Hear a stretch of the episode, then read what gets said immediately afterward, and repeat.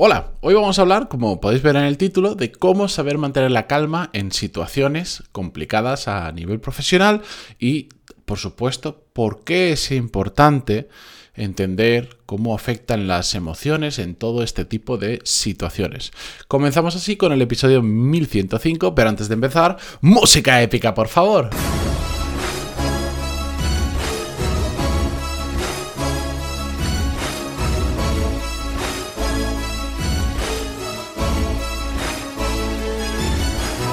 Muy buenos días a todos, bienvenidos, yo soy Matías Pantaloni y esto es Desarrollo Profesional, el podcast donde hablamos sobre todas las técnicas, habilidades, estrategias y trucos necesarios para mejorar cada día en nuestro trabajo. Y una de esas habilidades que tenemos que mejorar, a pesar de que curiosamente en, en, tantos libros que existen relacionados con el desarrollo profesional, en tanto material que hay por ahí, yo creo que es de la habilidad que menos se habla y que mucha gente incluso hasta desconoce o, infravalora como habilidad. De hecho, me encuentro con, gente con la que hablo, que me preguntáis por core skills, por email, por WhatsApp, que hablamos por teléfono, lo que sea. Mm, da la casualidad de que, por ejemplo, cuando estoy contando, pues oye, el programa tiene eh, todas estas áreas, estos módulos que correspondan a diferentes habilidades.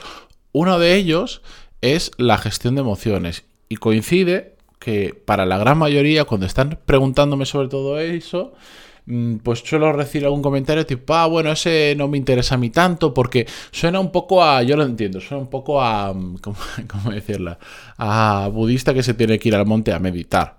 Pero no tienen nada que ver y sobre eso vamos a hablar hoy. Pero ya que os comentaba lo de Core Skills, recordaros que hoy jueves 10 de junio de 2021 está abierta la séptima edición de, mi programa Core Skills de ayer miércoles a mañana viernes. Sabéis que está abierto para aquellos que en estos meses os habéis apuntado a la lista de espera tenéis acceso anticipado a las plazas y a partir del sábado, del sábado al viernes que viene o hasta que se llenen las plazas, estará abierto para el resto, para los que no estéis en la lista de espera y que por ejemplo estáis escuchando esto hoy porque habéis conocido el podcast hace no mucho, porque no os apuntaste a la lista de espera o lo que sea, estarán abiertas las plazas para el público en general. ¿Por qué lo digo esto? Porque pues de hecho si entráis ahora en coreskills.es a día de hoy jueves o mañana viernes, veréis que pone avísame cuando habrá plazas y cosas así, no lo podéis comprar y es porque solo pueden comprar con un enlace privado las personas que están en la lista de espera.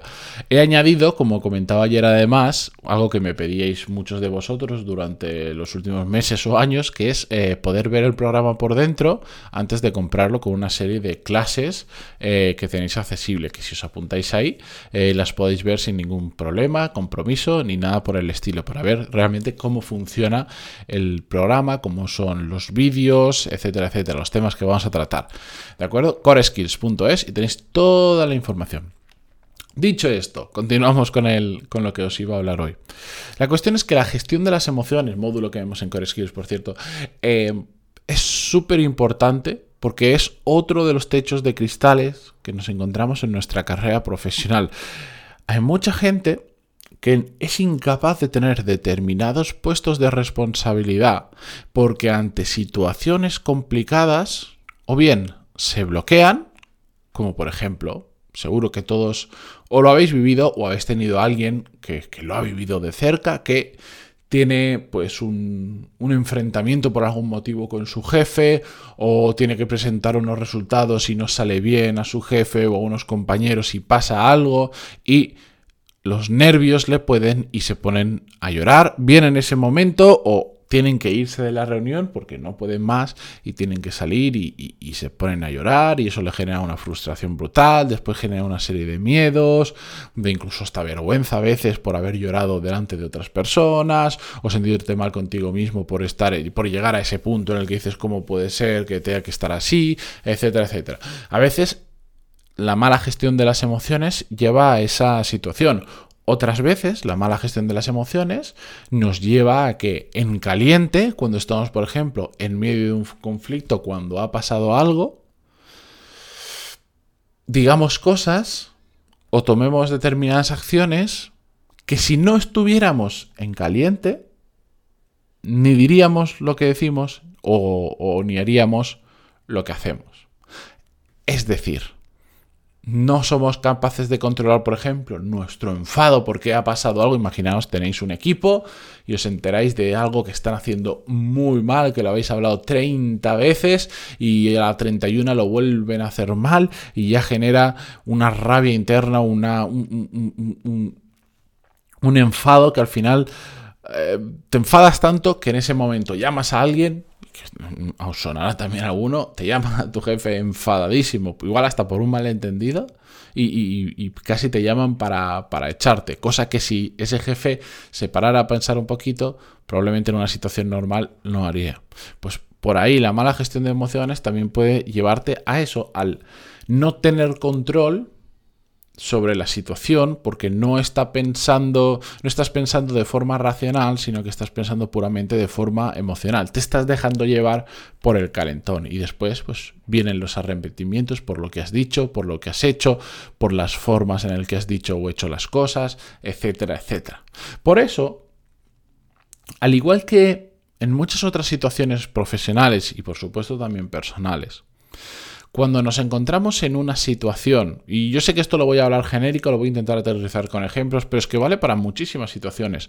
Cuando estamos en un momento en el que ha pasado algo que hace que, mm, que por el motivo que sea nuestras emociones se disparen, siempre, siempre, siempre es mejor no tomar acción y dejar que pase. Es decir, imaginamos, imaginaros que la situación que os decía antes, alguien de vuestro equipo la lía muchísimo, muchísimo en una cosa que, que no tendría que haberlo hecho porque estaba mil veces hablado.